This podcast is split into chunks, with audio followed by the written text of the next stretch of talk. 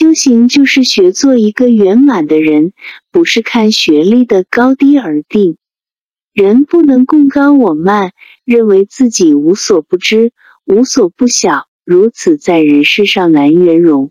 对于修行是一大阻碍。术有专攻，学有专精，学历仅代表自己在特定领域中的专业度，但不代表是所有领域的专家。在处事上，仍需时时虚心求教，虚怀若谷。